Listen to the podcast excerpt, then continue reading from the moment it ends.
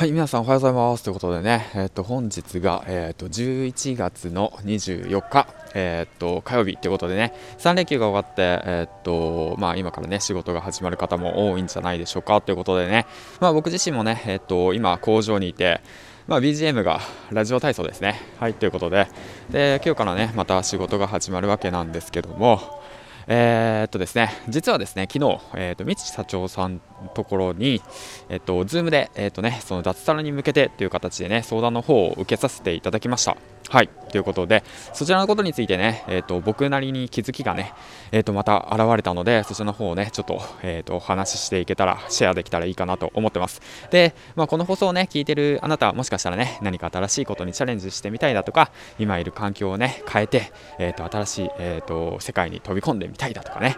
まあ、そういうことを考えながらも、なかなかね、うまくいかない、環境を変えれないって思ってる方たちがね、多いのかと思います。はい。うん。まあ、そんな中ね、まあ、僕もその中の一人で、まあ、毎日ね、コツコツコツコツとね、えっ、ー、と、目の前のことをね、そして新しいことをね、取り組んでいる中でも、あのー、このままだね、あ、ちょっとまだ、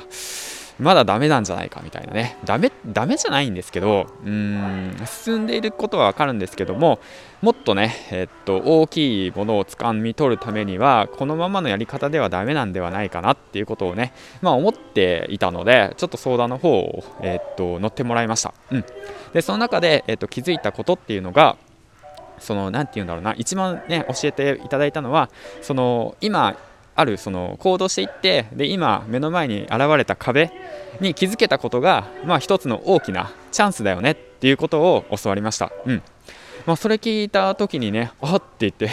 思ったんですよね。やはりもう、なんて言うんだろうな、自分のことってなかなかやっぱ教えてもらわないとわからないなっていうのも、まあ、分かりましたし、まあ、それ聞いた瞬間にあ僕は今こうやってコツコツ動いてきたからこそ、まあ、なんていうのいや今このままだとちょっといけないのかなともっと違う方向性違う力の入れ具合違う角度からいろんなものを見て行動していかなくちゃいけないのかなっていうことにね、えー、と気づかせてもらったのもその一つのきっかけでしたね。はい。ということで、えー、っと日曜日なんですけども、えー、っとね、時間取ってくださったミス社長、そして本当にね、ありがとうございました。っていうことで、まあ、その 個人的なんですけどね、うん。まあ、そうやって時間の方を取っていただいて、でやはりねそのそれと同時にねやはりその今やってることっていうものは、まあ、そのやっていてよかったなと。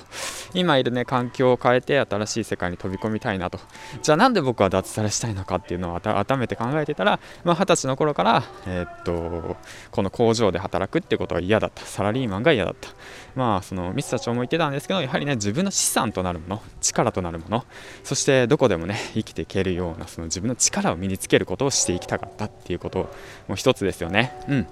そういったものもしたいっていうこと、まあ、とにかくね、同じ作業を淡々とやるのもね、えーと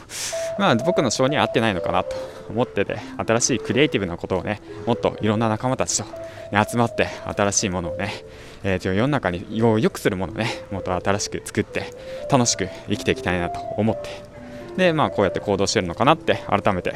思いました。はい、ということで、まあね、今が別にその めちゃめちゃ不幸ってわけじゃないんですけど、やはりね、その昔を思い出して、子供心を思い出して、ワクワクドキドキ、そしてね、楽しい世界へね、飛び込んでいけるようなね、毎日を、